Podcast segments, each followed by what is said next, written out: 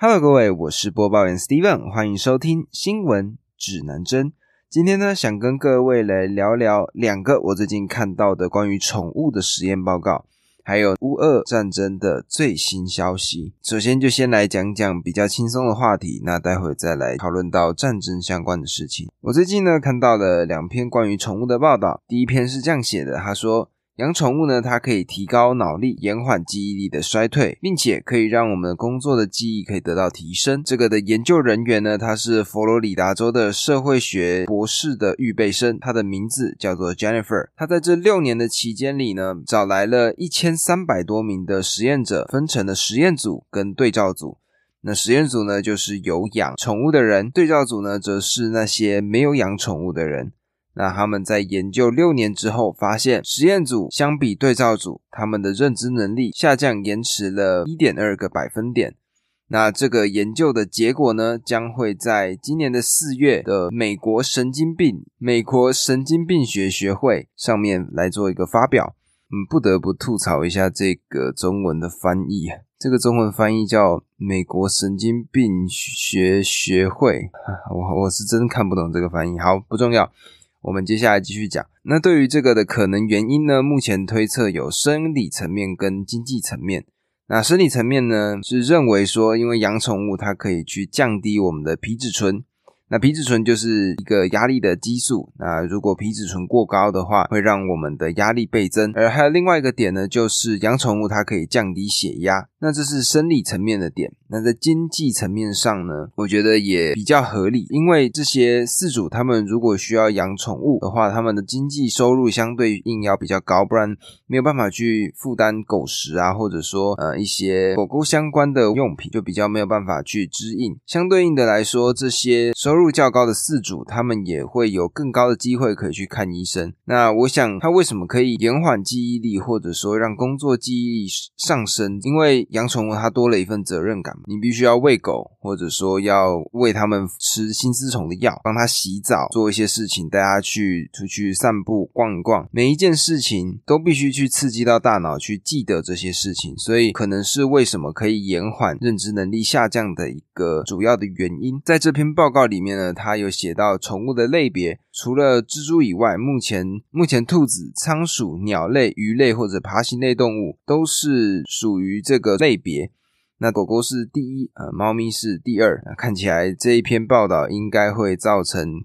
狗派或猫派的小小的争论。刚刚有提特别提到蜘蛛的原因，是因为蜘蛛真的长得太恐怖了，完全不能够接受蜘蛛这个样子。看，那在看完这个报告之后呢，好像是在告诉我们说，呃，我们应该去养宠物。但是这个实验的人员他们也提出了之前的另外一组实验人员的报告，这些宠物的饲主呢，他们比较容易，他们比较容易有孤独的症状，那也可能产生比较慢性的忧郁症，这也是。一体两面的事情，那这个这是第一个我看到的实验报告。第二个实验报告呢，是狗狗它们可以识别不同的语言，还有一些无意义的词语。这个实验的研究呢，主要是在布达佩斯的动物行为学的研究室。那他们的研究人员呢，叫做 Alita 艾丽塔。那他这个实验呢，他找来了十八只狗狗。里面有十六只，它们身处在匈牙利语系的国家，而另外的两只呢，它们是身处在西班牙语系的国家。它们这些狗狗呢，就带上了监测的装置，并且在实验室里面播放了《小王子》的版本。那当中可能会出现一些没有意义的词语。他可能讲完玫瑰，然后下一秒可能开始发出一些咿咿啊啊相关的一些语音，但根本没有意义。那他们的研究呢，就发现说，对于无意的词语，狗狗的初级听觉皮层会被激活。那但是他们并没有办法去改变，或并没有办法去认知这件事情。在这个实验里，最特别的其实是在讲到不同语言的部分。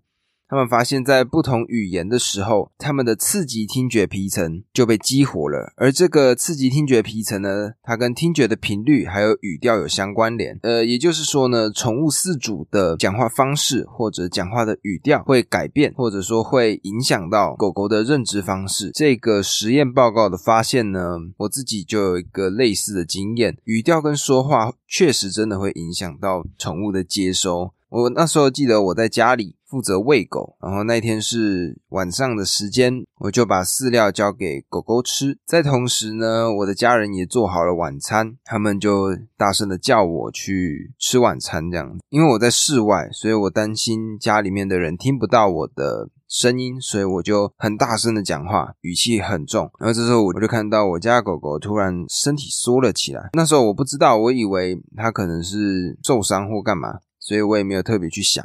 但是今天在看完这个报告之后，我就理解到说，哦，原来确实语调跟说话的方式去会影响到宠物的接受。那这个就是，我想这个经验就是这个实验的最佳佐证。那讲完两个比较可爱的话题之后呢，今天想要讲的这个最后的一个主题是。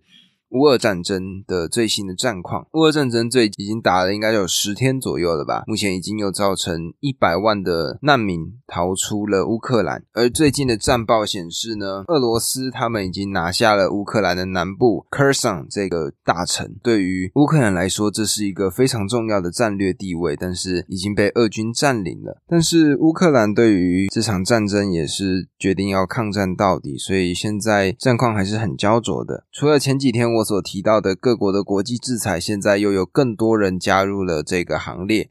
例如说，苹果他们就宣布要停止在俄国贩卖他们的产品。Netflix 这个最大的网络电影串流平台，他们也决定停止在俄罗斯的服务。Disney 跟 Sony 呢，他们也拒绝在俄罗斯发布最新的电影。而就是今天三月三号准备上映的蝙蝠侠，将会在俄罗斯停止上映，主要是要让俄国的人民知道说，普丁的一个决定呢，会造成多少的影响。而在前几天，乌克兰呢，他的总统泽伦斯基他在联合国上透过卫星。发表了一个演讲。获得了全场的起立鼓掌，而在俄国代表发言的时候呢，许多的外交官他们就直接起身离开，以示抗议。现在的状况呢是非常的复杂的，我们可以看到说，一个政治狂人，他拥有一个非常疯狂的理念，配合上一个强大的军事力量之后，他可以造成什么样的结果？因为普丁他本身是 KGB，也就是他们的特务组织出身的特务呢，他们必须要去。隐藏他们的情绪，所以对这些特务来说呢，隐藏情绪是一个最为基本的一个要件。但是根据前几天普丁的幕僚所述，普丁罕见的暴怒了，因为乌克兰的战况完全不如他的预期。在他的认知里呢，他认为当他只要出兵就可以瞬间的拿下乌克兰。但是现在乌克兰的人民可以说是无所不用其极的在抵抗俄罗斯。有比较印象深刻的例子。只是一间路标公司，他们把路牌全部改成了脏话，而有一部分的俄罗斯的坦克，他们在开进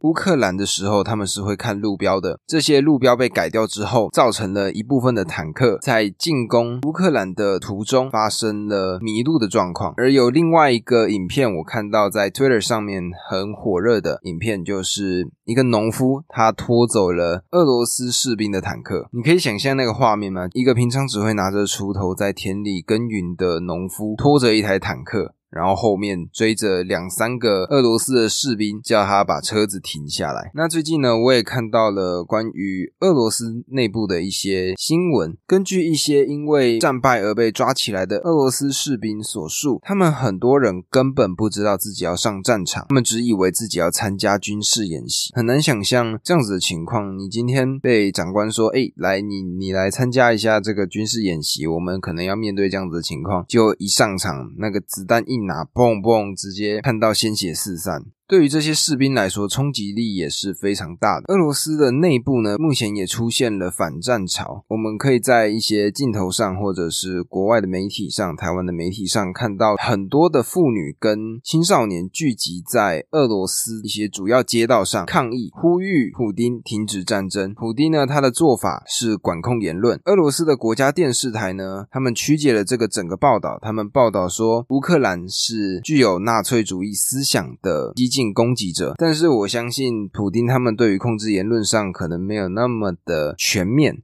因为其实现在看电视的人真的很少了，都是一些比较年纪大的长辈才会。选择电视当做他们的新闻的主要媒介，而在 Twitter 上面呢，俄罗斯的人民已经可以看到乌俄战争的整个现况，看到这个状况呢，我觉得最重要的事情是我们真的应该对俄罗斯的这些人民报上一个最大的敬意。我们这些其他国家，如果我们发表一些错误的言论，我们最多的状况可能就是账号被停掉。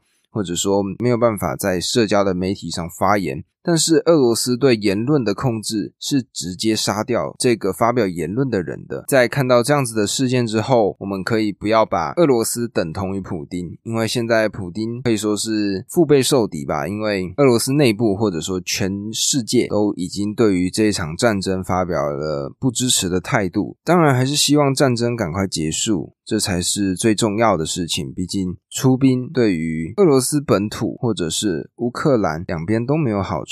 呃，如果只是为了去实现一个普丁他的理想，也就是希望可以回到冷战时期的强大程度，那我觉得普丁对于这件事情的算盘可能真的是打错了。因为乌克兰这一次的抵抗之强烈，那当然，如果还有什么最新的战况，我也会持续的更新给大家。我也希望说，大家可以声援这件事情，希望乌克兰跟俄罗斯的战争可以早点停止，停下一个狂人的梦想，然后让这个世界重新回归到平静。讲到这里，这就是今天新闻指南针的内容。欢迎各位在下方留下五星评论与我互动。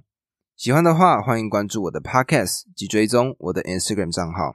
我的 IG 账号是 Compass News，C O M P A S S 底线 N E W S。那么今天的节目就录到这里啦，我们下次再见。